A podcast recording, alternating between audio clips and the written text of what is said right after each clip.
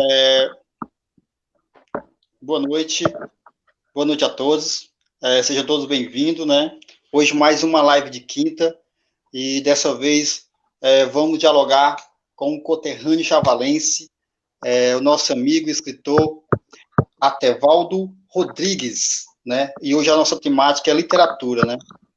É, Chaval antigo na construção poética é, de Atevaldo Rodrigues, né? É como o escritor Atevaldo Rodrigues é, encontrou elementos naquele chaval de outrora, né? O chaval de terra batida, o chaval sem muito movimento de veículos, de televisão, é, porto do mosquito ainda é, a ser desbravado. Então, nesse cenário, o escritor Atevaldo Rodrigues é, fez a base da sua construção, é, de boa parte da sua poética, da sua literatura. E hoje a gente vai dialogar é, um pouco sobre é, essa base, né, sobre essa literatura do escritor chavalense Atevaldo Rodrigues. Então, eu vou aguardar só mais alguns instantes, né, enquanto a galera aí chega para dialogar, que vou fazer a chamada aqui do nosso convidado de hoje, o escritor chavalense Atevaldo Rodrigues. Bem, é, eu acho que a gente já vai é, chamar o nosso convidado, né, nessa live de quinta, hoje, 4 de junho, né, de 2020, é mais uma edição da nossa live de quinta com o escritor chavalense Atevaldo Rodrigues. Seja bem-vindo, Atevaldo. Atevaldo Rodrigues. Bem-vindo, amigo. Tudo certo? Tudo bem? Tudo certo. Obrigado, estamos aí. Vamos conversar um pouco, né? Sim, um pouco da sua literatura, né? É. Vamos conversar aí, ver o que, que a gente vai. Certo. Eu só vou é pedir o feedback de quem está nos assistindo para saber a questão do áudio, né? Saber se o meu áudio está legal, se o áudio do Atevaldo está legal, é, para a gente poder começar a dialogar. Então, quando a gente tiver o feedback, o Wellington Magalhães está nos auxiliando, né? Então, ele vai nos repassar esse feedback, saber a questão do áudio, está legal, a imagem está show, para a gente continuar esse diálogo, né? É, nessa, nessa introdução, eu vou ler um pouco sobre, sobre você. É, eu peguei, copiei da, do seu livro, né? Do Como se o céu fosse perto, e eu peguei um pouquinho da sua é, descrição para estar falando aqui com o nosso amigo Chavalense acerca do seu trabalho e da sua vida quanto chavalense e quanto escritor. Atevaldo Rodrigues da Silva nasceu em 3 de setembro de 1968 na cidade de Chaval, no estado do Ceará. É o filho mais velho de Francisca Rodrigues da Silva, costureira, e Francisco Pereira da Silva, salineiro, vindo da agricultura. Estudou no Colégio Monsenhor José Carneiro da Cunha e muitas imagens desse período estão presentes em seus versos. Mudou-se para Fortaleza em 1988, onde depois de um tempo casou-se com Maria Gorete da Silva Rodrigues e tiveram dois filhos, Leonardo Victor da Silva Rodrigues e Giovana Lia da Silva Rodrigues. É graduado em Letras pela Universidade Estadual do Ceará. Então, nosso amigo, a gente já começou um diálogo, né, antes, semana passada, lá pelo coletivo Ágora Chaval, né, pelo Instagram, e hoje a gente vai dar continuidade a esse diálogo. Então lá foram muitas perguntas, né, dos nossos amigos e a gente acabou não dando tempo para responder todas, e a gente acabou jogando o Chavalzada para falar mais sobre você e tentar responder todas as perguntas acerca né, da sua literatura e acerca da sua vida, né, quanto chavalense, e quanto essa estrutura base da sua infância, da sua adolescência em Chaval, serviram para edificar a sua literatura e a sua vida de modo geral. Então, Atevaldo, mais uma vez, para quem nos assistiu da última live, eu queria que você se apresentasse um pouco, falasse mais sobre você, é, quanto chavalense e escritor. Bem-vinda. Boa noite a todos. É... Tá me ouvindo legal? O áudio tá bom? Para mim tá bom. Saber do nosso amigo que está nos ouvindo, qualquer coisa ele escreve aí para gente. Pode continuar. Pronto. Então, meu nome é Atevaldo, eu sou de Chaval, é, sou filho da Fransquinha, Fransquinha, Fransquinha da Aerotildes, uhum. lá do bairro Alto Formoso. É, sou filho do. E o meu pai é o Chico Pequeno, que mora lá no. no ainda hoje mora lá no, no bairro Alto Formoso, né? É, estudei aí, fiz até o. Estudei nasci e me criei, estudei até o final do, do antigo ginásio, né, que agora chama-se Fundamental 2. Uhum. Então, fiz até o, na época era até a oitava série, né? Aí Sim. depois de fui, fui, estudar em Parnaíba, mas estudei só um ano em Parnaíba. Depois vim, terminei o restante até fazer faculdade aqui em Fortaleza. Fortaleza. Estou por aqui, desde esse tempo, estou por aqui, desde 88, eu moro aqui, mas também procurei não me distanciar muito de Chaval, né? Procurei Sim. estar sempre indo aí. É, morei, morei aí de 2015, 2016, morei em Sobral. Aí nessa época eu estive bem frequente aí em Chaval, né? Porque era, era mais perto. Então eu ia com muita frequência, a mamãe era viva. Eu, e a minha família estavam sempre aí. Mas agora estou aqui em Fortaleza, tenho ido sempre, tenho ido aí de vez em quando. É, por causa dessa pandemia aí eu demorei um pouco aí. Estou esperando aí normalizar para a gente poder visitar, passar um final de semana aí com meu pai, com a minha família aí. Certo. É, até, Valdo, eu queria que você nos descrevesse é, você, garoto, em Chaval, né? Antes mesmo de você encontrar a literatura, eu queria que você descrevesse como é que era Chaval, é, você, garoto, aqui por essas ruas de Chaval. Me descreva um pouco, é, para quem não viveu essa época, que você possa nos reportar como era Chaval no seu tempo de garoto, de criança. É, como é que era? Cara, é, eu pelo, às vezes, eu, quando eu vou aí, eu observo que algumas, algumas características se mantêm. Embora, embora outras a gente não, não consiga mais enxergar. Mas na, no meu tempo era, era a brincadeira era na, na rua de casa mesmo, a gente não. A gente não. A, a, minha família não deixava a gente brincar na outra rua quando a gente era criança. A gente brincava na rua mesmo, ali onde hoje é a, Câmara Municipal ali, ali era um campo, ali era um, um, campo, um campinho, né, que a gente, ali era onde a gente jogava futebol, ali no, pessoal ali da minha rua, né, eu, os filhos da, do, do Pisquim, da Manhã Luzia, o Siné, não, é, não, sei se vocês vão lembrar, ou, não sei se vocês sabem quem era o Siné, que era o filho Sim. da Maninha, meu amigo, o Natim, que é o Raimundo Nonato, que mora em Fortaleza, o Domício, esse pessoal era que morava aí próximo. A gente tinha um futebol aí no, no onde a Câmara Municipal era um campo. Era um campo, tinha um, tinha um riacho que corria lá, no pé da cerca ali da. Na, na época era a casa do seu Chico Elias, casa do seu Chico Elias era a casa mais próxima, que ficava mais acima ali. E na época só tinha a casa dele. Aí passava o riacho é, no pé da cerca da casa do seu Chico Elias, que é o pai do o pai do, do Fernando Elias, do Batista Elias, do final do Batista Elias. Era, era, o, era, a casa era deles aí. Eles eram garotos. Fernando já, já era já mais rapaz, mas o, o Batista era garoto, era tipo da minha idade, mais ou menos. A gente brincava ali, onde era a Câmara, uhum. Câmara Municipal, quando a gente era pequeno. Né? Aí depois que você vai ficando maior, vai, vai adquirindo mais autonomia, aí era que deixava a gente a gente ir para mais longe. Aí a gente ia brincar no, no campo da Biquara, que é o campo ali que ficava ali onde hoje é o fórum, ali era um campo. Ah. Quara. O melhor time de, Fortale... de, de Chaval era aí. Era o, era? da. O campo era atrás do colégio Monsenhor Carneiro, ali era um campo.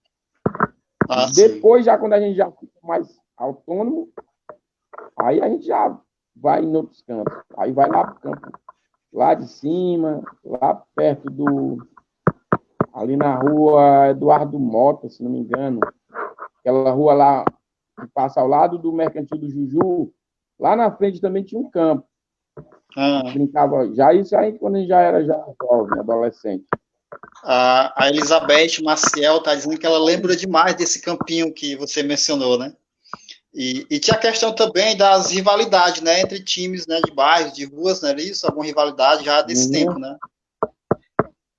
Tinha, tinha rival, era, era o time da rua de cima, tinha os times da rua de cima e o time da rua de, da rua de baixo, que a gente chamava, que era ali a Biquara, o, o, e até lá perto do Porto. O time uhum. do, do, do finado Loreto, Loreto, era o, o Loretinho, que era o time lá que montava o time aqui de baixo. A, a rua de cima e a rua de baixo, pessoal daí de baixo e o pessoal da rua de cima, era rival em tudo.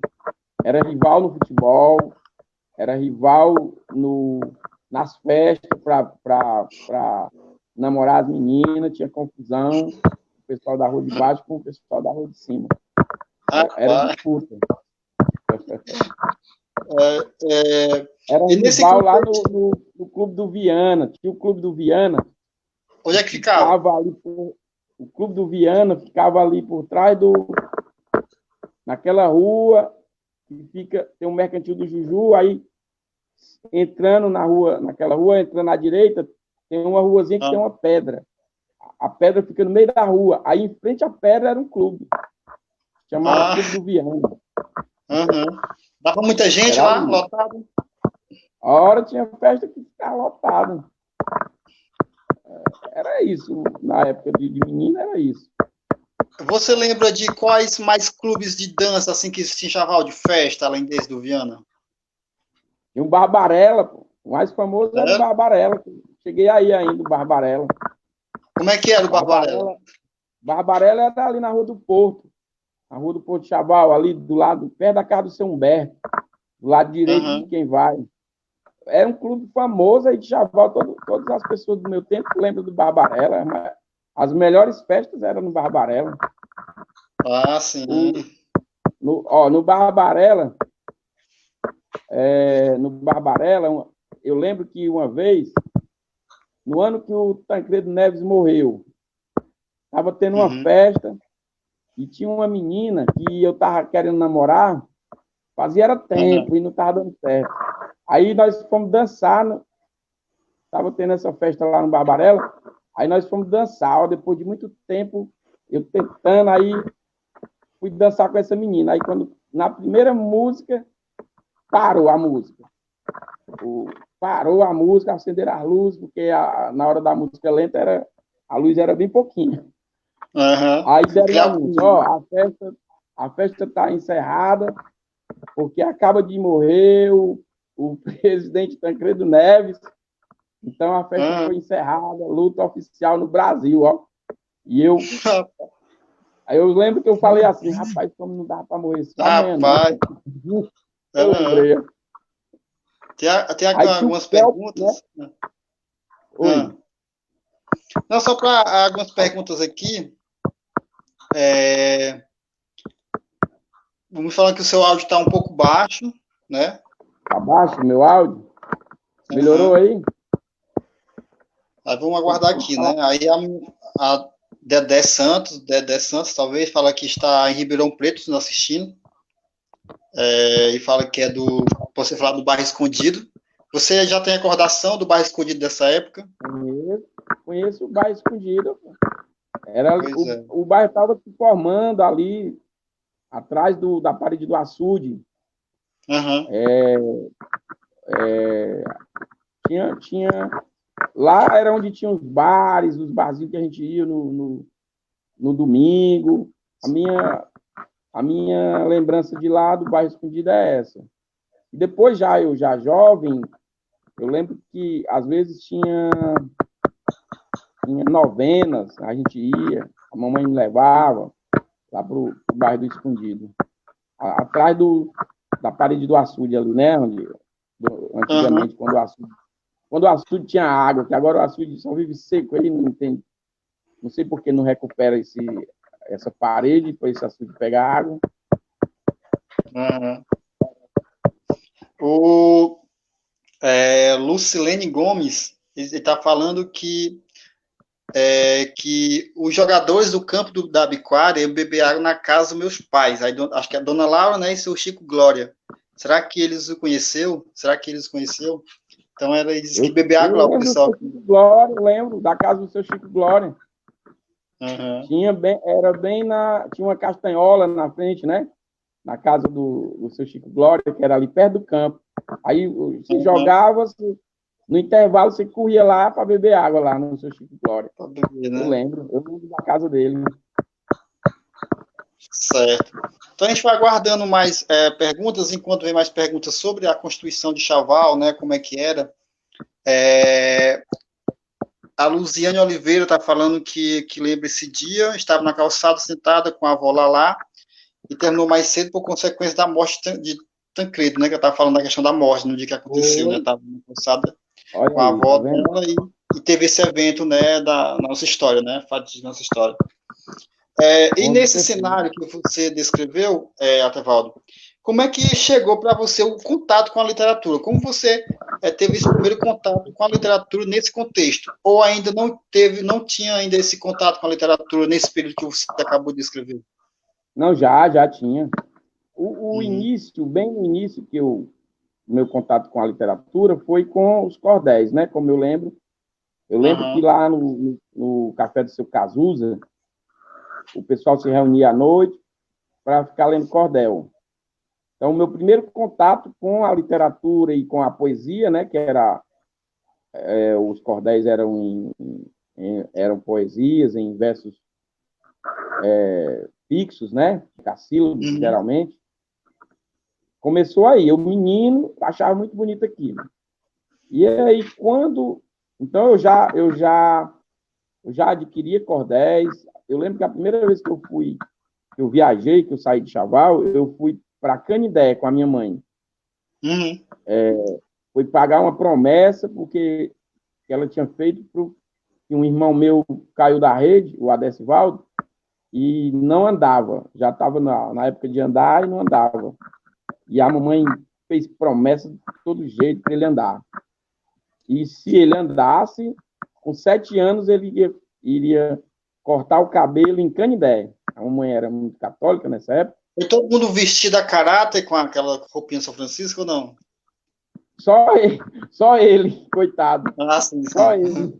Nós fomos normais, mas ele foi a caráter. Sim, sim, sim. Aí eu lembro que nessa viagem eu, eu insisti para ir com a mamãe. Aí lá eu, eu pedi para ela comprar uns cordéis para mim. Aí eu, eu era pequeno, mas eu lembro que eu já sabia ler, aí nós, eu comprei uhum. uns cordéis. Eu comprei, na, nessa viagem, eu, a mamãe comprou uns cordéis e duas revistas em quadrinhos. Uma do Tarzan uhum. e uma do um Soldado Desconhecido, que era, que era história de guerra. Eu lembro ah, que eu, eu, até outro dia eu tinha esse, esse, esse material, mas essas mudanças, a gente se muda muito, aí acabou que perdeu-se. Quando, isso foi o primeiro contato com a literatura, com a poesia especificamente. Uhum. Quando eu comecei a estudar, aí nas séries iniciais você não tem muita noção de, de, de literatura, né? É mais é imagens e palavras. Mas eu já gostava das palavras, assim, da forma da forma visual das palavras, né? Achar bonita a, a palavra em, na letra de forma, na letra que vai, vem nos livros, eu achava muito bonito. Sim, sim. A, a parte visual. Lia, entendia uma pequena parte, mas, mas era mas já era muito era um universo muito bom para mim muito bonito e aí quando você vai para vai é, evoluindo na escola, aí você começa a ter contato com, com a poesia que vem nos livros, né? Eu lembro que sim, sim. A, a primeira a, a, que eu tenho assim lembrança, o primeiro o primeiro poeta que eu conheci através dos livros foi o Manuel Bandeira. Eu lembro que Show. no livro que era da terceira série vinha uns poeminhas do Manuel Bandeira. Vinha uhum. o a Canção do Beco, que é um poema lindo, que me marcou muito. o Porquinho da Índia, né? Tem um ah. poema dele que fala que quando uhum. ele tinha seis anos tal, tinha um Porquinho da sim, Índia. Sim. E o Porquinho da Índia foi a primeira namorada dele, etc. Clássico, né? Então, poema. É. Então, esse foi o primeiro contato na escola. Aí, daí em diante, eu fui me interessando pela literatura e mais especificamente pela poesia. Mas esses certo. primeiros versos do Manuel Bandeira foram os que marcaram, assim, hoje o que eu faço, com certeza, vem desse primeiro contato com os poemas do Manuel Bandeira. É, após esse primeiro contato, é, você já começou a escrever ou você ainda teve mais bagagem, leu muita coisa para poder ter coragem de pôr no papel as ideias? Não, você, quando você escrever, é um negócio que parece que já nasce com você. Uhum. Você começa a escrever, mesmo de forma bem, bem, vamos dizer assim, ainda, ainda incipiente, um negócio bem. Mas você já inicia seus, uhum. fazendo seus textinhos e tal, versos rimados direitinho. E, e aí você vai, à, à medida que você vai se desenvolvendo, você vai evoluindo na sua escrita. Mas já começa cedo. Só que esses primeiros escritos, eles não, não, não, não assim, são ensaios, não carece assim, registro. Eu, eu tenho como, como documento, como mais não, não tem assim nenhum valor, nenhum valor literário, não. É uma coisa bem. É, é tipo um treino. é igual quando você começa a desenhar, começa a desenhar. Uhum. Os primeiros desenhos, na verdade, nunca são bons, né? Os primeiros desenhos. É. É, é você vai aprimorando, né? Com, com fazer, né? Não entendi, como é? É com o fazer que vai se aprimorando essas técnicas, né? De, de artística, seja poema, seja desenho, seja pintura, seja o que for. É, é a prática que vai levando, né? Serve como registro da evolução, né? Uhum. Ah, pode ser que, que acolá surja um, alguma coisa com alguma, alguma, alguma significação literária, mas normalmente não, normalmente são, são treinos, são ensaios. É... Eu tenho isso dentro de um baú ali. Certo. É, existia colega seu da sua época, da, do seu tempo, desse seu universo, que também se interessava pela literatura, você se sentia aquela pessoa diferente daquele grupo? Só você gostava de literatura, só você queria ler, só você queria produzir? Ou tinha mais alguém? Rapaz, poucas. Poucas pessoas. Tinha, tinha que gostava de poesia mesmo, poucas. O menino gostava de matemática. O, o, os caras que estudavam comigo, e na verdade eram, eram, foi uma turma muito, eu considero muito, muito, muito inteligente. A, a, as pessoas que, que, os meus contemporâneos, né, que fizeram os primeiros anos, era o, o Tranquilo, o Assis Tranquilo, Assis Tranquilo da Silva, que, uhum. que é filho do, que mora hoje, mora no, em São Paulo, o Raimundo Evaristo, que é o filho do, do meu padrinho Zequinho, o Raimundo Evaristo Costa, o ah, Raimundo do seu o Raimundinho. Mas eles sim. gostavam muito de matemática, de, de química. Eles, eu achava que todos eles iam ser ou matemáticos ou cientistas. Ah. Mas tinha o Domício, Francisco Domício, Valnício. O Valnício gostava de desenhar, eu achava que fazia uns desenhos bonitos. Uhum. Tinha o Paulo do Pacheco, o Paulo, uhum. O Paulo não queria nada, mas não estudava nada, só desenhava barco. Levava o tempo desenhando barco. Desenhava barco. barco. Perfeito, navio, barco. Ele, não sei onde ele via aquelas figuras, ele fazia uns navios, uns barcos, cheio de detalhe. Era mais, mais, na, mais para estudar era uma preguiça danada. É, não vou nem esquecer comentários. Eu vou aqui para os comentários que a gente tem aqui já. Mas, de boa. É, tem, tem muitos comentários, muito mesmo. Vou ver se eu consigo acompanhar aqui. É, tem comentários dizendo que o áudio melhorou, né? Que tá melhor. É, bom. Aí a, a, a Lucilene Gomes está dizendo que ela é a loirinha do seu Chico Glória. Aí ele, ela diz que é isso mesmo que você mencionou, né, na casa. A, o Jefferson Carneiro, ele está perguntando se você lembra da banda de música que você participava. O nome do maestro era Chiquinho, era um grupo de ah, jovens. Chiquinho, lembro. O maestro uhum. Chiquinho, rapaz, lembro. Acaba bom, gente muito boa. Maestro, maestro Chiquinho. Tocamos muito, tocamos 10 anos juntos, carnaval. Todo ano eu tocava com ele. Ele montava o, o grupo. Depois que a banda, a gente já não era mais nem da banda, mas, mas ele no carnaval ele, ele acertava com os conjuntos, com, com, os conjuntos que chamavam na época, né? Que eram as bandas. Sim. Aqui de Fortaleza. Aí ele acertava, aí a gente ia tocar o carnaval. Geralmente em Luiz Correia, Crateús, Camusim, nós tocamos nessas cidades, nos carnavais. Durante 10 anos eu tocava com eles. Aí, Era aquelas bandas eu... tradicionais, né? Hã? Aquelas bandas tradicionais de instrumentos, né? De aquelas que. Era, aí a é... gente ia como uma, uma equipe de sopro, de metais, né? Que no carnaval ah, é sim. importante uma banda ter um, um, um conjunto de metais, é para dar um descanso no vocalista, porque é a noite ah, todinha a festa. Então, o, os caras cantam a música e a gente e a gente sola, né? Os metais solam um, uma vez, aí o cara canta, a gente sola, e aí vai dando um descanso, porque se ficar só o cantor cantando direto, não aguenta. Não aguenta. Aí né? o maestro montava o time, era eu, o, geralmente era eu, o Claudinei, o João Miguel, o Joãozinho, o Joãozinho, é, uma, uma, umas duas vezes o. Umas vezes o.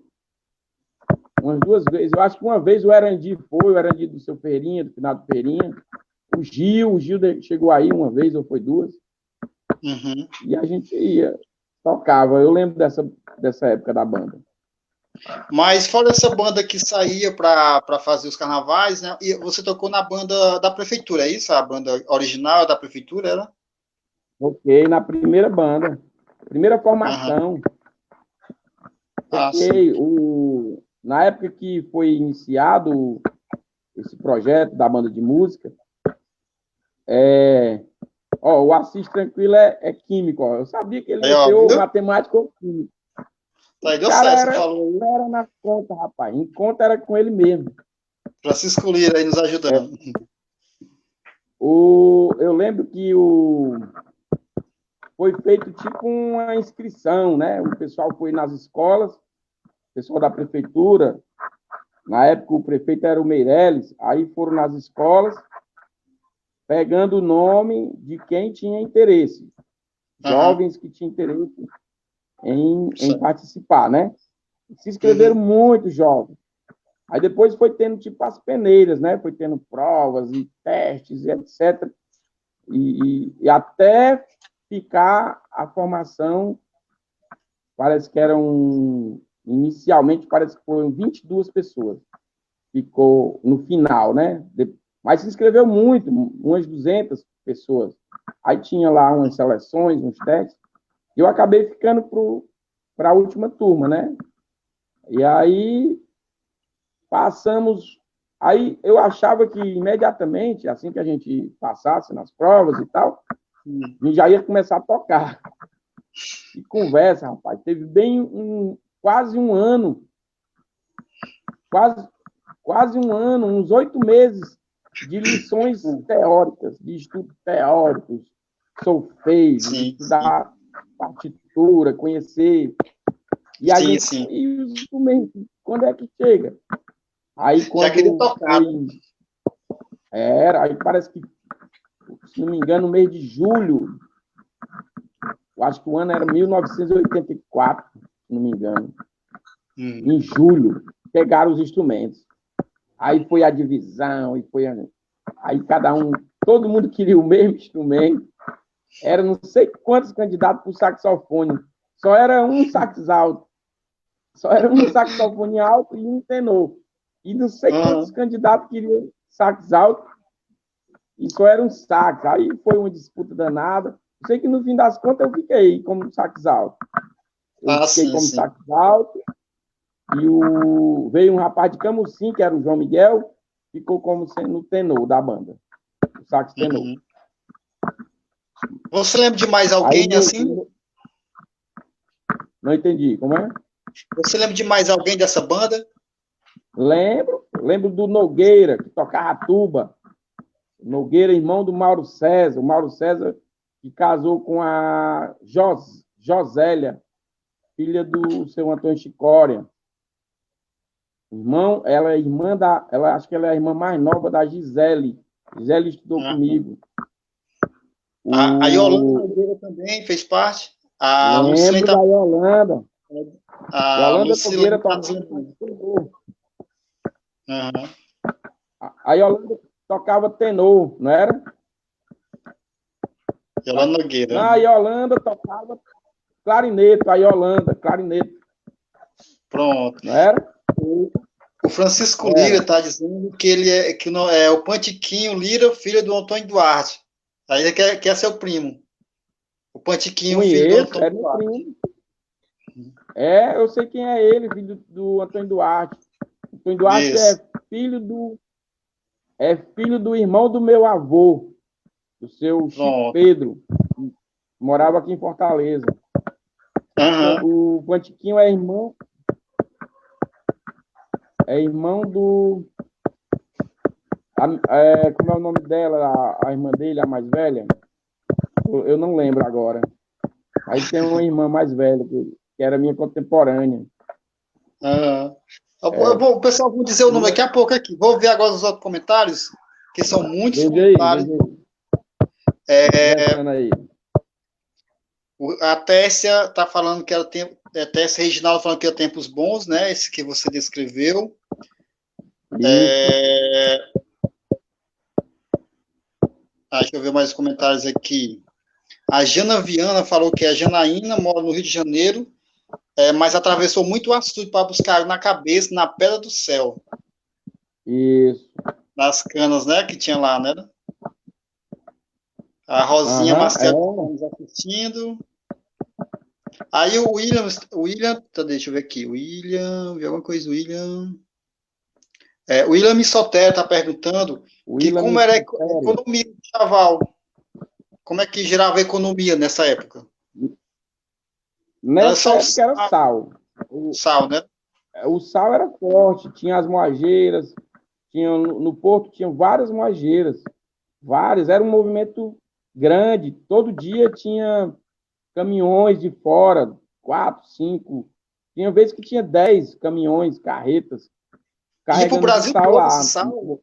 Ia para o Brasil todo, era como é onde aqui? Principalmente, principalmente para o norte, né? Para o norte, para o Pará, pro, porque existe o Goiás, porque tem uma. Os criadores de gado, eles colocam, eles fazem no pasto, eles colocam em, em determinados locais Sal. os montes de sal, né? Para o gado lamber. Parece que tem aí. Tem uma explicação aí por que eles fazem isso. E eles Aham. compravam esse sal aí em Chaval. Esse que eles compravam para essa, essa finalidade ia nos sacos a granel. Mas tinha também o sal que ia para as casas, né? Que ia em saquinhos de, de um quilo. No, no, no fardo, que o fardo era com 30, como ainda é hoje. Aham. E o movimento aí do sal era muito grande. O, o- lá no porto do Chaval tinha o sindicato dos portuários, ficava lá um, um- eles tinham uma base lá. Não faltava trabalho não para os portuários. Pra, o trabalho deles era era carregar os Aham. caminhões e descarregar os botes que chegavam trazendo sal para as moageiras. O Aham. sal que vinha para ser moído vinha nos botes. Aí em Chaval tinha muitos botes. E, e os botes traziam sal, aí descarregavam, sal grosso, era feito a moagem e, e empacotado e carregava os caminhões. Depois, parece que depois que em Mossoró, o saldo de Mossoró, é, a produção de sal aumentou, e parece que o sal de Mossoró era mais alvo, e era uma história que eu ouvi, o papai que conta, Aí foi que a produção de, chá, de sal em Chaval entrou em declínio. Mas na minha época de menino era, era forte. No fim de semana tinha um monte de gente nas ruas fazendo compras que recebia o dinheiro do, do sal, do, sal. do serviço no sal, os salineiros. Tinha também a questão. Pois não, pois não. A questão pensar. também de, de transporte por navios, barcos, embarcações de sal também? É, tinha. De, de barco saía, não saía muito, não. Uhum. Aqui e acolá, porque parece que só o seu, o finado Wilson, o seu Wilson Carneiro, tinha um barco chamado Douro. O Douro, o Douro levava sal daí de Chaval para Belém, de barco. Uhum. Ele tinha um barco grande chamado Douro. Então, eu via muitas vezes, às vezes ele ancorado lá nas moagiras do seu Wilson, e ele ia, levava sal no, no barco, o Douro. Mas o, a maioria do, da, do, da produção saía de caminhões. Ah, sim, sim, sim. É, o, o Pantichinho está falando que o nome da, da pessoa que você esqueceu é Cleia Lira. A Cleia Lira. É, é, é exato. A irmã dele, é. é. Lembro dela. É minha prima também, prima segunda, mas é. O, ver aqui mais alguns comentários. É, a, a Lucilene está falando que você tem a dizer. A, aqui, vou ver logo esse aqui do o Iregon Alves, acho que esse é o nome. É, o, bomba, o Bombardino, na época, ou o Bombardino, não sei, era o novato. Você lembra esse novato? Bombardino era o instrumento. O novato era um, um, um, cara que veio junto com o João Miguel, de Camusim. Aí ele tocava porque... esse Bombardino. Era, era. porque parece que, é que antes do né? maestro, antes do maestro é, ser contratado para montar a banda de música de Chaval, parece que ele trabalhava em Camusim. Então, ah. ele saiu de Camusim e foi para Chaval. Então, em Camusim, ele deixou alguns, algumas pessoas que ele tinha formado uma banda lá também, né? Parece. Ah, sim, sim, aí, sim. Aí, aí, na hora de formar a nossa banda, a banda aí de Chaval, ah. Ele foi e pegou dois, dois reforços. Ele pegou o, o João Miguel, que depois virou o nosso o professor da segunda turma, e uhum. o novato, o novato, que era um. Acho que o nome, deles era, o nome dele era Carlos, mas como ele veio depois, a, a banda já estava formada, aí nós botamos novato. o nome dele de, no, de novato. Ah, sim, e aí ficou novato. Ele era novato e já pegou o Bombardino. Aí muita gente queria o Bombardino e foi para ele e a gente dizia, mas ele é novato, e aquela confusão. Uhum. Eu, eu, eu lembro mais que algum... o, o Meirelles, ah. quando a gente estava estudando, né? Aí a gente, depois que a banda se formou, aí nós, nossa, nossa sede de estudo, nós, nós tivemos várias sedes. Começou no colégio Epitácio Brito, que fica lá atrás lá de casa. Começou lá. Depois nós nos mudamos, não deu certo, eu não sei porquê, tivemos que sair de lá Aí nós, nós nos mudamos para uma casa, uma casa que eu acho que era da dona Diva, ah. que ficava ali ao lado da igreja. Uma casa, não sei se nem ainda existe essa casa. Uhum. Nós nos mudamos, ficamos um tempo. Aí depois nós nos mudamos para o Centro Social Urbano, que fica aí Sim. hoje. E outro dia eu fui aí e fiquei triste, rapaz, porque Fizeram foi um mercado, ó, onde a gente tocava, ensaiava. Agora estão cortando porco, peixe, carne. E eu olhando, rapaz, como é que pode? Ali era nossa banda, a sede da banda ficou sendo ali no Centro Social Urbano. Ah, aí, sim, sim. aí o Meirelles foi, lançou, assim, lançou o desafio. O primeiro que tocasse saxofone porque chora, que no saxofone, no sax alto era eu e João Miguel, né? João Miguel tocava uhum. sax alto também. Aí quem tocasse primeiro ganhava como se fosse 100 reais hoje.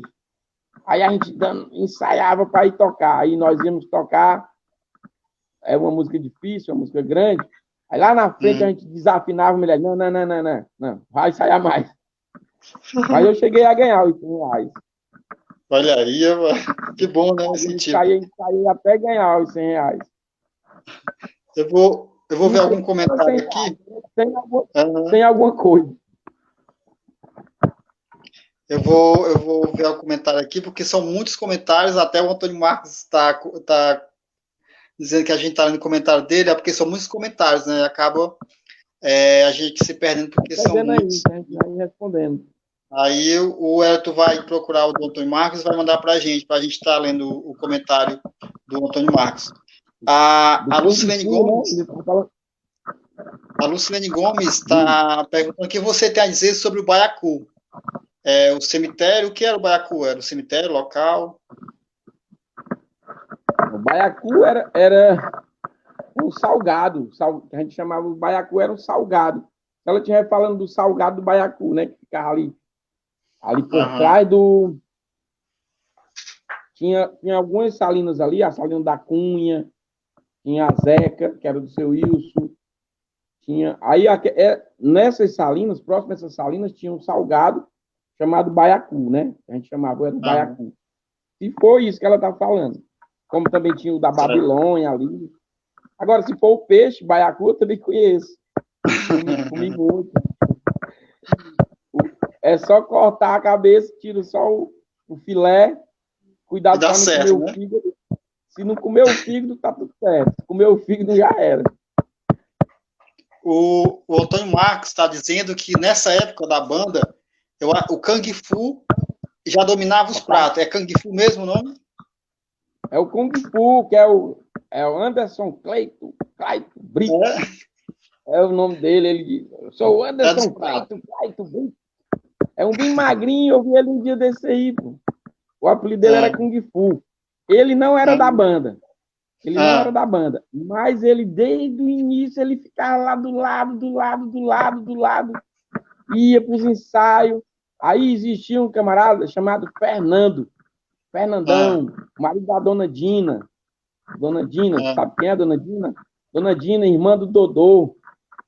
Sim, Foi diretora sim, sim. de colégio, a dona Dina. Sim. O Fernandão, ele era guitarrista ou era baixista de uma banda que veio tocar umas festas em Chaval, o Grupo Incas. Eu lembro que eles ensaiavam é, lá no. Lá no. Perto do hospital ali, atrás do hospital tem ali o. Como era o nome daquilo lá? Centro Social, não sei. Então, ah. o Grupo Incas ensaiava lá. Sim. E o, Fernand, o Fernandão, Fernandão, gente fina demais, ele era o guitarrista.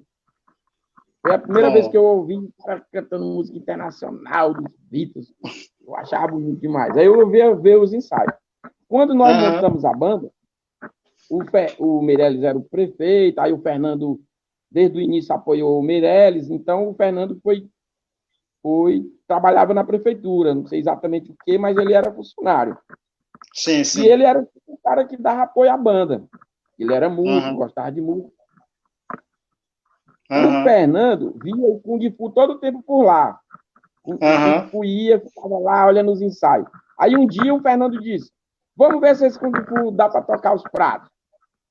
Aí o maestro não queria, não. O maestro, não, não dá certo.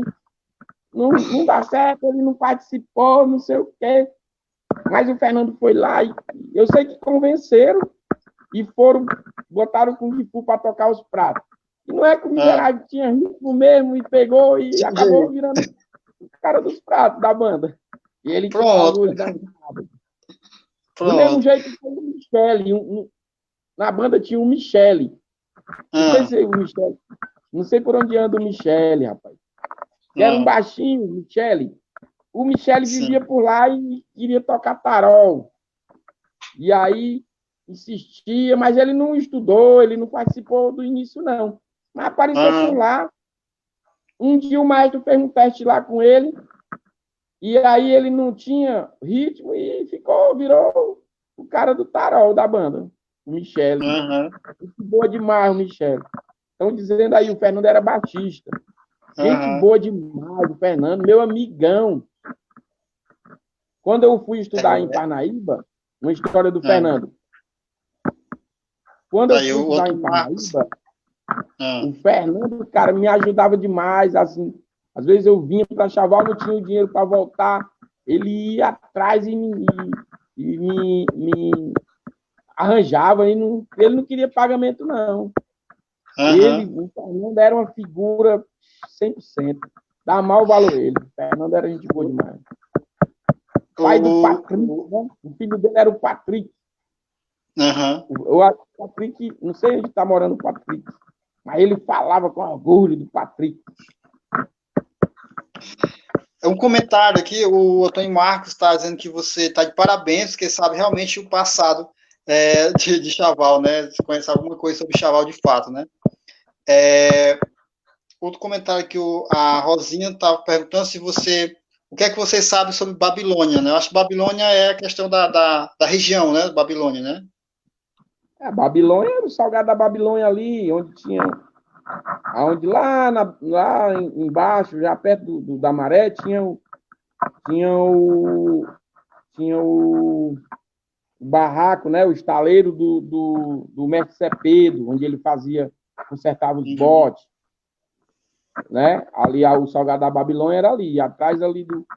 Eu, eu como eu morava ali para aquele lado, ali era meu, Salgado da Babilônia, o, o Barreiro do Negro ali por trás, que hoje é uhum. é cheio de casa. Ali eram nossas áreas, eu e os meninos ali da, da nossa rua, o Natinho, o Ciné, filho do Pisquim, que, que a gente era muito amigo, morava próximo.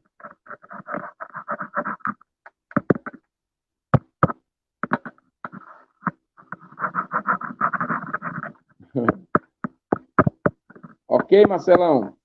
Opa, deu uma breve saída aqui, mas voltamos. Vamos. É, é, o Patrick, o Pantinho está falando que o Patrick mora em Fortaleza hoje. Sério? Que legal. É, mora em Fortaleza. Mora aqui a, perto. A Rosinha está falando que é, o Zé Pedro, você falou, né? Tio dela, você mencionou. Enfim, a, o pessoal estão se identificando com o que você fala, porque você fala é, de um chaval, né? De um chaval que traz nostalgia, mas que é a base do atual chaval. Eu acho que a galera é. que está é, nos ouvindo, que fez parte da geração, se sente se reencontrando. E a galera que não participou dessa, dessa dessa construção deveria estar assistindo para entender por que, que nós somos, de onde viemos, essa base que estrutura a própria, a própria cidade, o próprio município, né? Quando você menciona é, o, o auge do sal, né? Hoje a gente vê um pouco a decadência, né? Uma questão de tentar se reabilitar, mas ainda não. Então você entende que já teve é, uma grande produção de sal, então você tem que entender um pouco do passado para compreender o presente e assim construir é, um futuro, né, todo Com mundo certeza. junto. É muito interessante esse seu debate, é, essa sua conversa sobre é, esse nosso passado, nessa construção que Chaval é, nos permitiu ao longo desses tempos, que hoje é, resulta, né, isso. O Chaval hoje ele é esse, essa construção. É, tudo que você mencionou, é, como é que o Atevaldo chega e nos presenteia com esse livro? Como nasceu o livro é, Como se o Céu Fosse Perto? É a construção disso tudo, de toda uma vida de produção, e você vem e nos presenteia com essa obra que eu li e particularmente gostei bastante, porque tudo que você falou aí de memória, de saudade, né, essa questão do, da, das pessoas, da cidade, é, tudo isso está dentro desse livro, de forma bem diferente, que é a forma poética. Então, é, quem tem saudade de Chaval e quem lê esse livro se identifica. Quem não viveu quer conhecer. É por isso que a gente convida sempre para estar conosco. Eu queria que você falasse um pouco da construção desse livro. Então, esse, esse foi meu primeiro livro. Ele foi, tipo assim, eu passei, eu comecei a escrever, eu tenho, assim, textos catalogados, eu acho que uhum. foi em 82, os primeiros Nesse livro tem textos que, que foram escritos em 1982, 82, por aí, é, é, a data que eu tenho mais. Na hora da seleção foi o que ficou, né? Tem textos anteriores, mas como eu falei, não, não, não, não são publicáveis, né? Vamos dizer assim. Faz parte. desde 82 até 2016, quando eu publiquei esse livro, tudo que eu produzi em termos de poesia, eu fui lá, peguei o que eu achava mais significativo e fiz esse livro. Lógico Sim. que tem textos que dariam mais um dois ou três livros, mas está sendo trabalhado, eu tenho dois livros prontos, é, esperando aí a oportunidade, um, não tem pressa também, já estão prontos, não estou nem mais modificando, eu estou escrevendo um outro livro, esse sim, mais atual, com uma visão mais... Se bem que tudo que a gente escreve tem coisas, porque o compromisso é com a imaginação, né? Então, sim. pode ser que tenha, escreve hoje, mas com, com coisas que você imaginou e aconteceram há muitos anos. Sim, sim. Mas esse livro é, é esse início. É esse início, é, são coisas que eu vivi e a gente vai, vai transfigurando, vamos dizer assim, pra, através das palavras, né? Que, no meu entendimento, a gente, as Sim. palavras são tipo umas gavetas, né? Onde você vai guardando as, as, as suas memórias, as suas. E aí, quando essa memória, quando esse pensamento, esse sentimento, ele é compartilhado, ele, ele, a outra pessoa também se identifica, aí acontece o acontece, vamos dizer assim, o, a poesia acontece, né? Uhum. Então, a ideia é sempre essa. Só que tem muitos textos escritos atualmente que remetem a esse tempo, como também tem textos hoje escritos com, que remetem a, aos tempos atuais, né? Sim, está vivendo um tempo, um tempo é, inédito aí, eu acho. Né? Ninguém, acho que ninguém nunca viveu o que nós estamos vivendo hoje. Sim, é, sim. Tem é um, há, há, uma, há uma dizer assim, há uma efervescência né, de ideias, de debates, e, e atualmente está tá tendo uma efervescência de debates. E, na verdade, esses assuntos, a gente sabe muito pouco, muito pouco sobre Sim. isso, sobre tudo. Então, eu, às vezes, eu até me, me, me eu me eu prefiro ficar calado porque porque eu conheço pouco de tudo, né? Uhum. Não tenho assim muito eu gosto de falar de coisas que eu, que eu conheço, que eu conheço, que eu vi, né? Que, que já passou, uhum. que não vai mudar. Mas essas uhum. coisas que estão acontecendo agora, elas ainda estão, elas é. não estão ainda formadas. Mas Complicado. algumas coisas estão, né? A questão do racismo, que é uma coisa, que é uma coisa que eu acho é, inaceitável. Isso aí já está formado, não é de hoje, já vem de muito tempo. Agora que estão falando sobre, mas o racismo existe uhum. e, e, e, há muito tempo, e ainda hoje existe, e é muito forte hoje, ainda como era muito tempo atrás. A, o, tem o racismo institucional, que as instituições são racistas. Sim, sim. sim. Tem o debate político que dá um caminhão de, de, de, de conflitos e de teses, etc. Mas são coisas tão recentes é. e, e a gente não sabe nem é. como é que isso fica ainda, né? Não estão formatadas ainda. Então, é Acho que a, a história vai, vai, vai, dizer, né? Acho que a história no futuro vai dizer o que é. A gente está em processo, gente está dentro do olho do furacão, né? Então, qualquer é. coisa que a gente quiser dizer, ela está suscetível a mudanças uh, amanhã. Você diz uma coisa aqui, é amanhã verdade. você pode mudar de ideia porque está tudo muito volátil. Então, somente o futuro, é. a história vai dizer o que é, o que é esse é, nosso momento. É verdade. Mas é... isso afeta a gente. Sim, sim. Mas voltando eu queria... ah. Eu queria eu, só... Um registro, um registro que eu considero assim, importante é ah. a época do no colégio Monsenhor Carneiro, na época que a dona, dona Luzia era a diretora. Uhum. Dona Luzia, não sei se. Não sei, não sei por onde anda Dona Luzia. Sim. Mas foi uma época, um, uma época muito boa.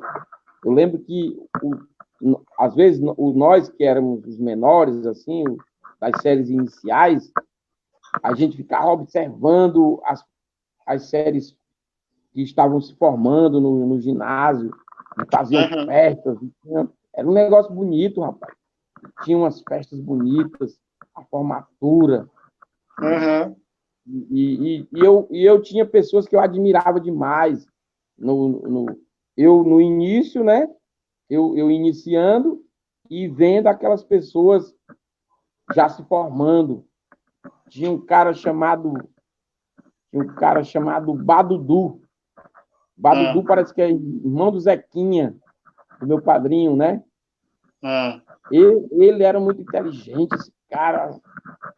E, e tinha o, o Renato, Renato, filho do seu Miguelzinho, também era, ele era contemporâneo de, desse pessoal. A gente era menino e esses caras eram os caras que a gente admirava, né? O Renato, uhum. do seu Miguelzinho. Porque eu, eu era contemporâneo do Ronaldo. Tem o Ronaldo, que é irmão do Renato. O Renato uhum. era, era o cara que estava lá no auge, a gente olhava. E eu era contemporâneo do Ronaldo, nós ainda éramos os iniciantes. Sim, sim. Uhum. Entendeu? É, eu lembro que lá na, na, época do colégio da Dona Luzia, lá, o Monsenhor Carneiro, era muito ativo, era muito participativo, as festas, encontros, o, o quadrilhas, eles, eles faziam a quadrilha, era um negócio animado. Dona Luzia gostava disso. Era... Você lembra de nome é. de professores dessa época? Lembro. Lembro da Dona Almira, ah. professor Chieta, professor Robson, professora Ana. A, Ana, a dona Ana era professora de ciências, era a mulher do seu, do, do seu Edmundo, que era dentista. Uhum. A esposa do seu Edmundo era a dona Ana.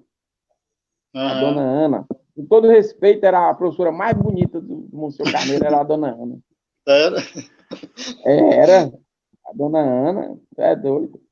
Tinha, ah. tinha uma professora Raimundinha, que veio de Sobral, uhum. veio ensinar português, antes do Robson, uma professora chamada Raimundinha. Aí Tem um texto chegou, que você fala, né? Hã? Tem um texto que você cabelo fala na professora Raimundinha. Ela tinha um cabelo verde, cara. É doido, foi um choque no colégio. A professora com cabelo verde. É doido, e a gente nas rodas ela é louca. Aí a gente inventava, ela, ela é mora. Aí a gente, a gente ficava fantasiando, a gente dizia assim, eu acho que ela veio dos Estados Unidos. Que ela tem um cabelo verde. Olha o que tem a ver. A gente ficava fantasiando, a professora Raimundinha. Aí no, no, no, no, primeiro dia, essa professora era nova, no início de ano, ela veio de Sobral. Aí ela foi fazer a chamada, aí ela me chamou, foi Ostevaldo, meu nome. Ó. Eu, rapaz, professora, Pessoal, errou meu nome. Fiquei decepcionado, rapaz, o professor errou meu nome, Ostevaldo. É, era a professora Raimundinha. Tinha a dona Clara também era professora, a dona Clara. Depois Sim. ela foi até diretora. Dona Clara, deixa eu ver se eu lembro mais. Tinha um professor chamado seu José Arteiro, que era policial, que era, uhum. era delegado, seu José Arteiro. Uhum. Aí tinha um, é, teve um professor muito conhecido, seu Messias, mas só que ele já era da outra geração, ele foi professor do meu irmão. Meu irmão ah, fala sim. muito dele.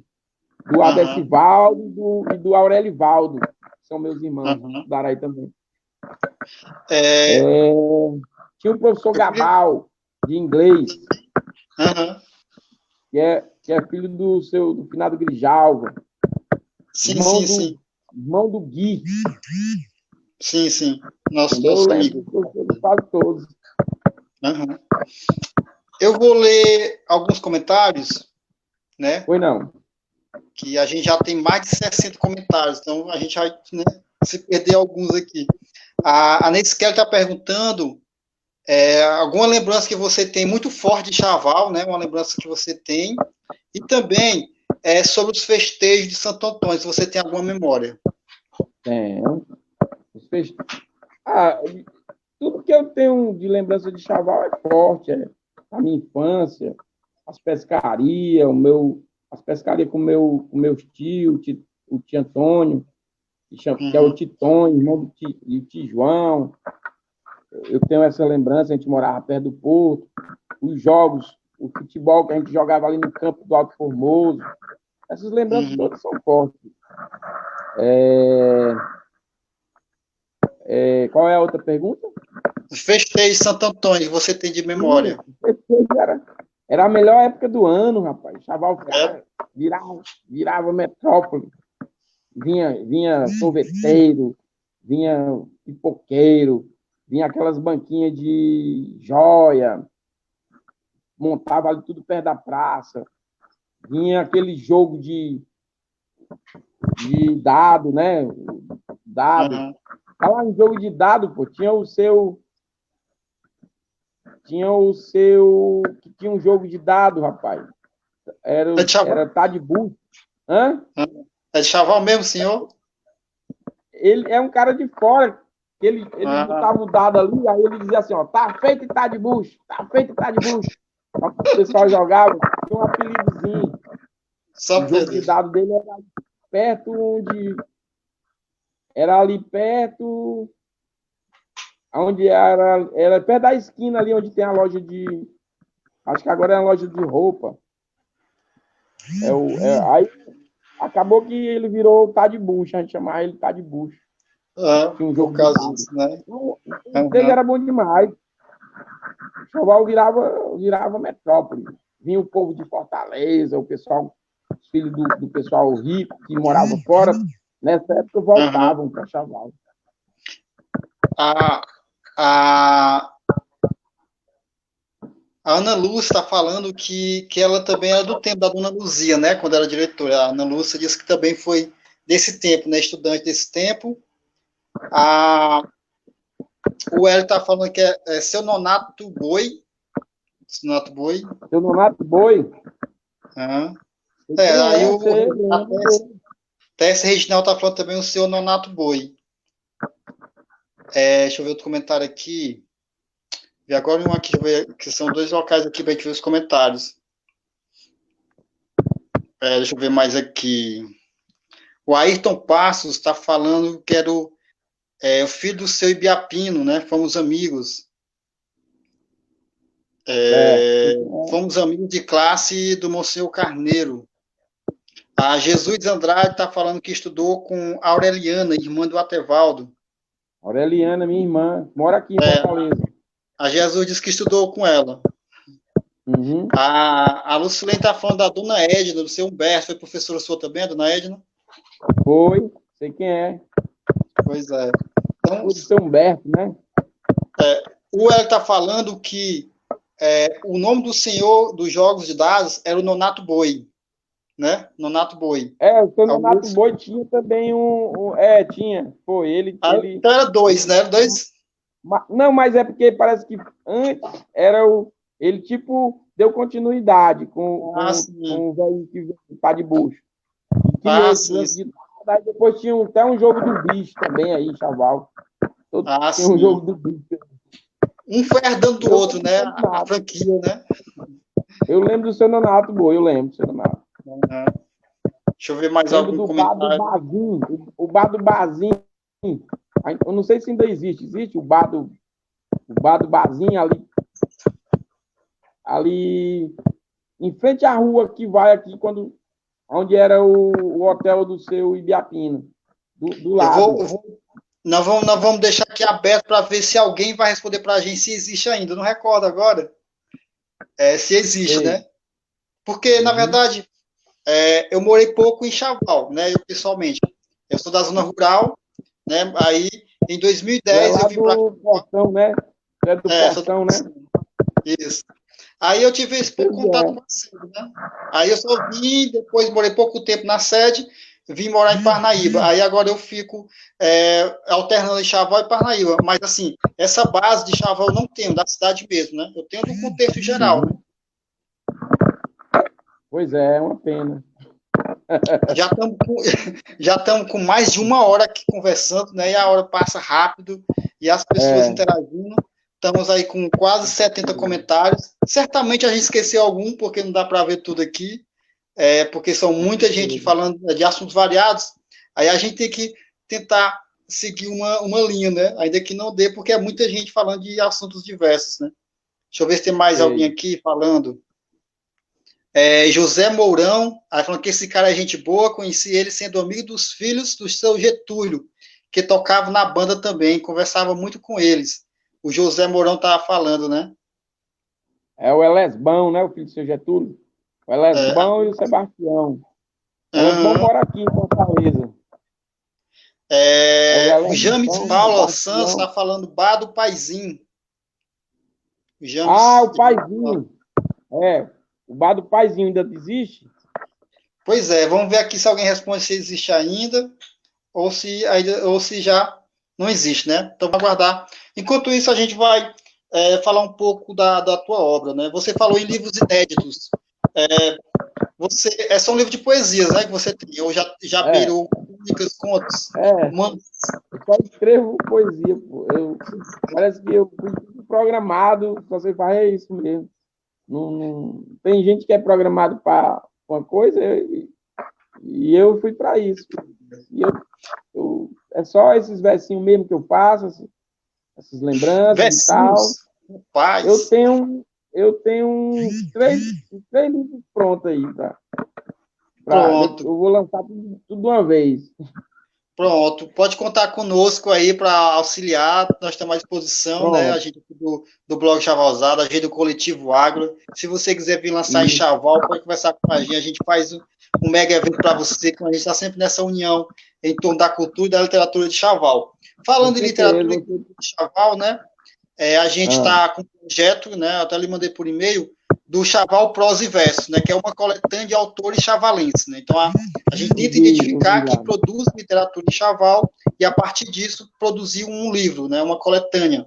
Aí essa coletânea ela vai ter poemas, vai ter crônicas, vai ter cartas, vai ter contos. O que o Chavalense estiver produzindo, a gente vai juntar né, nesse trabalho. E a gente está em processo. Vai um né? volume ou você vai dividir em volumes? Oi? Um, um, volume de poesia, um volume de crônica, um volume de.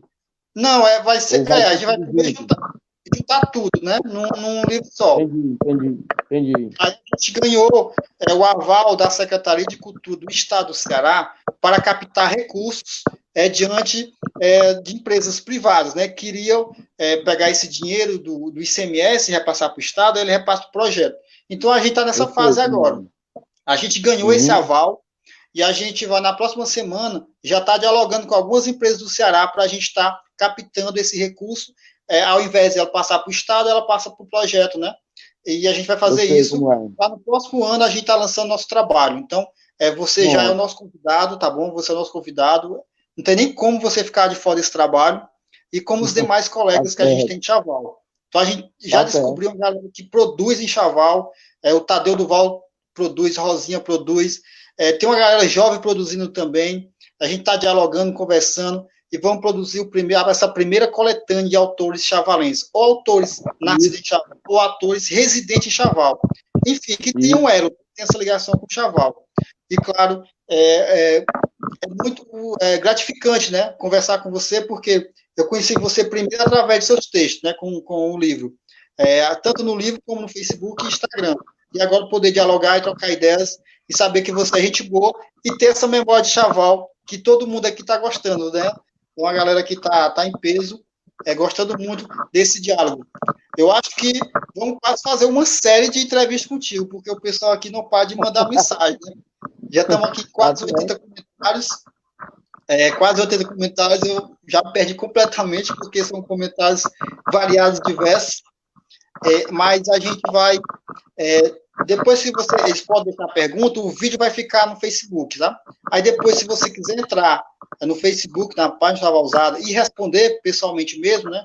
Lá nos comentários, fica à vontade também, né? Porque tá isso é, é, de grandeza, né? É de grandeza para o município, para a história do município, essa construção, essa é, identificação, né? Quanto construtores da, da sociedade. Entender que cada um tem a sua função e seu papel e que chaval só é chaval porque cada um tem a sua parte dessa construção. Né? É, de, de, certa maneira, a gente precisa resgatar, independente de, independente de ser. No, no meu caso, eu escrevo poemas, mas, mas tem, mas tem os, os historiadores, as pessoas que, que, que estuda história, é, é, essas pessoas, com certeza em Chaval deve ter historiadores, pessoas que sim, sim, entendem sim. dessa parte de história, resgatar é, a, a, história chavalense, as figuras importantes, porque porque senão se não se perde e as novas gerações acabam não sabendo, não, não conhecendo, né? Existem muitas figuras em Chaval que merecem é, é, ser registradas, né? Suas, uhum. suas vidas, suas é, partes, os seus feitos serem registrados. Existe, existe um, um, uma figura chamada, que foi prefeito de Chaval, o finado Pantico, que é muito conhecido aí, e, e, e, eu lembro que a mamãe falava muito desse, desse do... Quando ele morreu, eu ainda era menino, então eu não tinha muita noção, mas depois, eu conversando com a mamãe, ela falava muito desse, desse, desse finado Pantico, que era um cara era um cara muito muito participativo na vida da cidade. Tinha o padre Odilon, foi um padre que, que morou, que foi pároco aí em Chaval durante muito tempo, que era muito influente. Tinha o padre Amadeu, tinha as irmãs, umas irmãs italianas que moraram no patronato e eram muito participativas na vida, na vida social de Chaval irmã, a irmã Ercília, a irmã Maria, tinha, tinha a irmã Rosina, uma que tocava piano, eu era menino, lembro. É, eu acho que ela formou, essas irmãs formaram as, uma, as primeiras religiosas chavalenses, foram formadas, se, tem, se tiver alguma, foram formadas nessa época por essas irmãs. É, tem muitas tem muitas pessoas é, o, o, é, importantes que merecem ter o registro, né? Personalidades que merecem ter o registro das suas histórias aí. Isso é uhum. é uma, uma, isso é uma é um objeto para, para os historiadores, né? Sim, sim. Que devem se debruçar sobre isso e fazer esses registros. Porque eu faço da, do que eu lembro, das minhas memórias. Eu não vou aí não faço uma pesquisa, né? Porque com certeza deve ter o acervo, os familiares, onde pode ser feita uma pesquisa. Eu faço do que eu lembro, das minhas lembranças, das minhas memórias. Mas um trabalho, um trabalho de pesquisa por um historiador seria muito interessante é, registrar a vida dessas pessoas que foram importantes aí para Chaval. E eu só citei alguns, deve ter muito mais. Sim, sim é, o seu comentário ele foi necessário é, e pontual. A gente tem um projeto chamado Memórias Afetivas de Chaval, que é coletar exatamente essas memórias através de entrevistas, né, e fazer um documentário é, sobre essas memórias. É a visão das pessoas sobre a construção de Chaval. Então, a gente já colheu algumas entrevistas e está em processo ainda de colher demais é, entrevistas. É, conosco, né, tem a historiadora, né, a Neis Sotero, que é chavalense, e reside em, em Sobral, que até dialogou com você também é, no coletivo, né? Ela também é do coletivo Água, e ela está tá à frente desse projeto conosco. Né? Isso, pois é. Aí, a gente, quando está tentando colher essas informações, essas entrevistas, a gente, a gente ainda recebe, é, a gente tem um certo bloqueio né, de algumas pessoas. Algumas pessoas não permitem. É. É, então a gente tem essa dificuldade né, no Chaval. Então, esse espaço e esse diálogo com você, através de Chavalzada, ele também serve para as pessoas entenderem que o nosso trabalho é sério, que o nosso trabalho é uhum. importante para a história de Chaval, que a gente não está lá apenas brincadeiras, com um passatempo. A gente quer fazer um trabalho sério, um trabalho voluntário, a gente está ganhando financeiramente nada para isso, a gente está é, dando nosso tempo para uma geração futura. O que a gente está fazendo não é nem para a gente, é para uma geração futura que, quando chegar, já vai encontrar a fonte de pesquisa, material pronto, documentários. Então, a gente trabalha para alguém que vai vir. E quando a gente chega na casa ou dialoga com uma pessoa que quer saber sobre Chaval, essa pessoa tem fontes é, primárias em casa, tem, tem quadros originais de Chaval, a pessoa tem fotos, a pessoa tem memória, mas ela não compartilha. Né, fica para si. E isso é muito ruim para o coletivo. Né? Então, a gente, é, é. a gente tem muito essa dificuldade em adentrar é, dentro dessas memórias particulares, em, em álbuns particulares, em, em, em casas particulares, de onde estão guardados esses acervos, né, em casas particulares. A gente tem uma dificuldade, e esse é o comentário pontual, que é necessário as pessoas entenderem que existe alguém tentando fazer algo né, culturalmente para o município. E seu comentário nesse sentido foi bem pontual. É, na verdade, eu acho que também porque é muito novo o pessoal, né? Apesar de que, apesar de que essa, essas pesquisas ela é, é algo é algo assim é algo normal, né? Mas para para a população de Chaval é algo novo. Então, eu acredito que com o tempo e com essas conversas e com esse entendimento, as coisas vão ficando mais fáceis e, e as pessoas vão, vão sendo mais é, receptivas, né? Se Deus quiser. É, é, já estamos com uma hora e 15 minutos, vamos aqui já pra, ir para a parte final. É, já estamos chegando a quase 100 comentários, né? A quase 100 comentários, a gente está já. Vou, a, teve uma afirmação aqui dizendo que o bar ainda existe hoje, viu? O bar ainda existe. Guerreiro é, Bar. Sério? a bar ainda legal. existe. A melhor bananada de chaval era lá. Na minha uhum. época era lá. Bananada ou abacatada, é você que escolhe. Pronto. A, a Jesus Andrade está falando que a mãe dela ajudou a carregar pedras para construir a igreja. Então, Jesus, você pode falar em box conosco, passar os dados, que a gente vai sim dialogar com a sua mãe, porque é sempre importante é, essa construção, quanto mais pessoas, quanto mais memórias, mais edificante fica o nosso trabalho, tá bom? Então você pode procurar a gente. A mamãe contava essa história de que a mamãe contava essa história de que teve um tempo em que muitas pessoas ajudavam na construção da igreja, levando as pedras, os fiéis mesmo. A mamãe contava essa história que ela está falando aí. Pois é. É, em alguns relatos que a gente pegou, também citam né, essa passagem a, Jesus Andrade também fala que as irmãs que você citou é, é, são vivas e moram na Itália, né? Só que estão bem velhinhas, segundo é. a Jesus Andrade, né? É sério, que legal, pô. A irmã Cecília, tá irmã Maria e irmã Rosina, eu lembro o nome das três. Uhum. É, são tantos comentários que eu vi um aqui do, até do Fábio, vou tentar encontrar aqui de novo que é interessante é, o comentário que o Fábio fez, que tem a ver com é, o que te surpreende positivamente e negativamente em relação à nossa cidade. É assim, o que você via, o que você vê, e nisso o que te surpreende do bom e o que te surpreende de ruim. De, atualmente?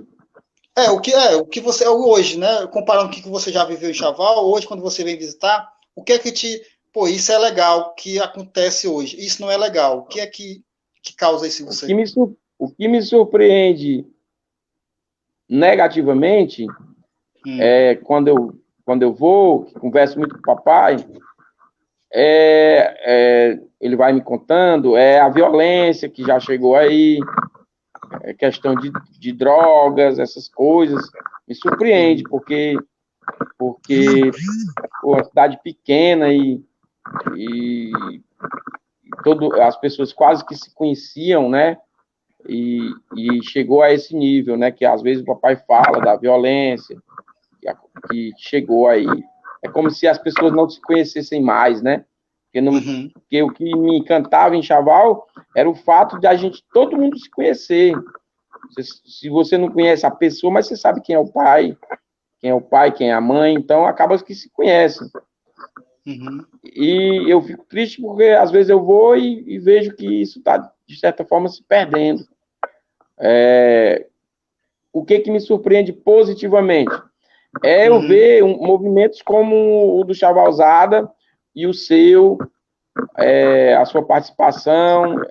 Isso me surpreende positivamente, porque, porque aí, numa cidade pequenininha, sem, sem, sem apoio, que eu sei que não tem apoio, não tem, é só no esforço da pessoa mesmo, e mais vocês estão conseguindo, principalmente o Elton aí, que eu vejo que ele é um batalhador pelo, pelo, pelo Chavalzada, sim, e, sim. Pela, e de certa forma é um cara que está brigando pela cultura, pela memória, pelo registro, e, e agregando acaba agregando a história da cidade, porque isso aqui só está sendo possível porque existe o Chavalzada, porque existe o coletivo, E o coletivo e o Chavalzada só existe porque tem pessoas como você e o Hélio está aí por trás, que se esforçam, que não estão interessados em, em, em, ganhar dinheiro, em ficar rico, estão interessados em fazer o que gostam e contribuir. Isso me surpreende positivamente. Quando, desde o início do Chavalzada, que eu acompanho, às vezes mais, às vezes menos, porque eu trabalho também muito e aí a gente acaba ficando, às vezes, sem tempo. Uhum. É, e, e, mas eu saber que tem pessoas como vocês, e às vezes eu, eu vejo que também tem outros, outras pessoas chegando, outros jovens. Isso sim, me surpreende sim. positivamente. A gente agradece né, nessa parte que nos menciona, o, o, assim como já vai usado, que nesse ano faz 10 anos de atuação, né, que a gente já está trabalhando. O Coletivo Agro está fazendo dois anos agora. O Coletivo Agro é a junção, é muita gente no Coletivo Agro fazendo ações socioculturais, uhum. ambientais em Chaval, nesse período de dois anos. É assim, é o que a gente tem em mãos, é o que a gente pode fazer. E a gente está sempre aberto ao diálogo. Então, tanto no Chavalzado como no coletivo, quem é, quiser chegar para agregar, para contribuir, o espaço está sempre aberto para esse diálogo. É, porque a gente é o que a gente tem, não pode esperar sempre pelo poder público, a gente tem que é. entender a nossa, a nossa função quanto social, quanto cidadão nessa construção, e é isso, é, é é, tá fazendo aos pouquinhos mesmo cada coisa. Né? Fazer o que, o que é possível com o que tem, né? Enquanto não, apare... Enquanto não tem condições melhores, fazer o que, o que dá para fazer com o que tem. Isso uhum. é muito importante. É, eu acho que é, nossos comentários aqui já está em 90 comentários, chegando a 100, e a gente está com uma hora e 21. Acho que já estamos. Acho que o senhor está cansado já, né? A gente não, vai. Tá tranquilo, tô às suas ordens, mas tô às suas ordens. Vou pra terminar e termino sem problema. Vamos botar mais 10 minutinhos aqui para a gente conversar. É, vou ler algum comentário aqui para fundamentar os nossos próximos 10 minutos.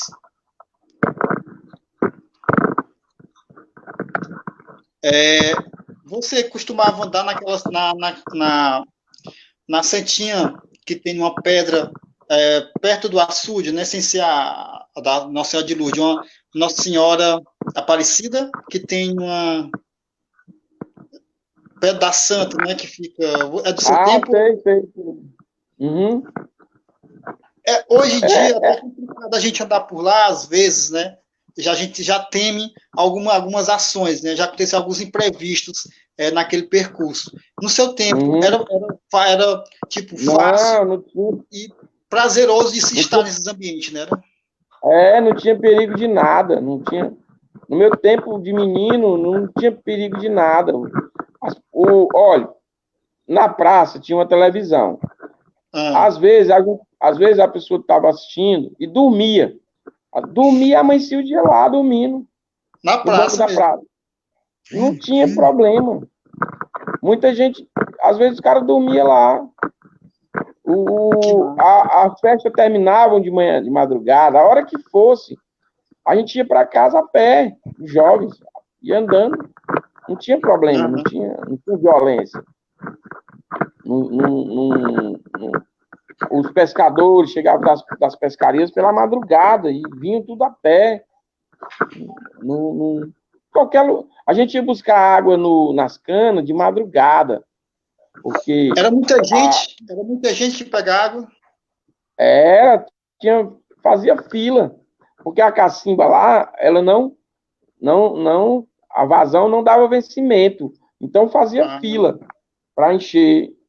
Tinha época do ano, no, no, logo que o inverno terminava, a água ainda era abundante, aí a cacimba ficava, tinha bastante água, você chegava, enchia e ia embora. Mas já no final do verão, já próximo de chegar o novo inverno, a cacimba ficava bem pouquinha água. Aí uhum. tinha que esperar, esperar criar. A gente chamava criar. Que era o olho d'água, a água ia saindo aí. E quando chegava uma carroça, porque tinha os carroceiros que pegavam a água para vender, né? Aí uhum. ficava na fila. Aí chegava uma carroça.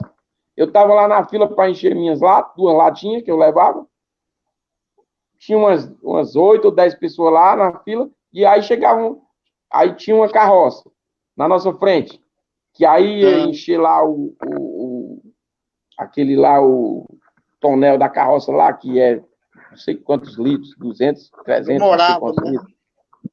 Aí demorava, a gente ficava revoltado, mas tinha que esperar a vez da gente. É, o... Você pegava em que? Balde, tambor, é, cabaça, o que era? Era em lata, lata de, lata de 20 litros. O, a enxaval era normal, abria a lata, tirava a tampa e, e botava um pau, pregava uma Nossa. madeira, fazendo tipo uma, uma, uma, uma, alça, um pau. Por isso que chama pau de lata. Rapaz, esse cara é metido mais do que pau de lata. É porque o pau ficava bem no meio da lata. Uhum. Tem, esse, esse, o chaval tem esse dizer aí. Rapaz, esse cara é mais metido que pau de lata. É porque o pau era metido no meio da lata lá. Era sempre no meio, né? E, é. e era com, quase uma tradição, né? De manhãzinha pegar água para. Senão não tinha água em casa, né? É, tinha que pegar, porque secava os potes, tinha que buscar água, repor. Eu ia à noite porque eu ia à noite pegar água, porque eu tinha vergonha de, durante o dia, passar, passar no meio da praça ali com as latas, porque, porque eu morava do lado de cá, né? Então eu ia à noite, a mamãe dava, ó, tem, tem que buscar água.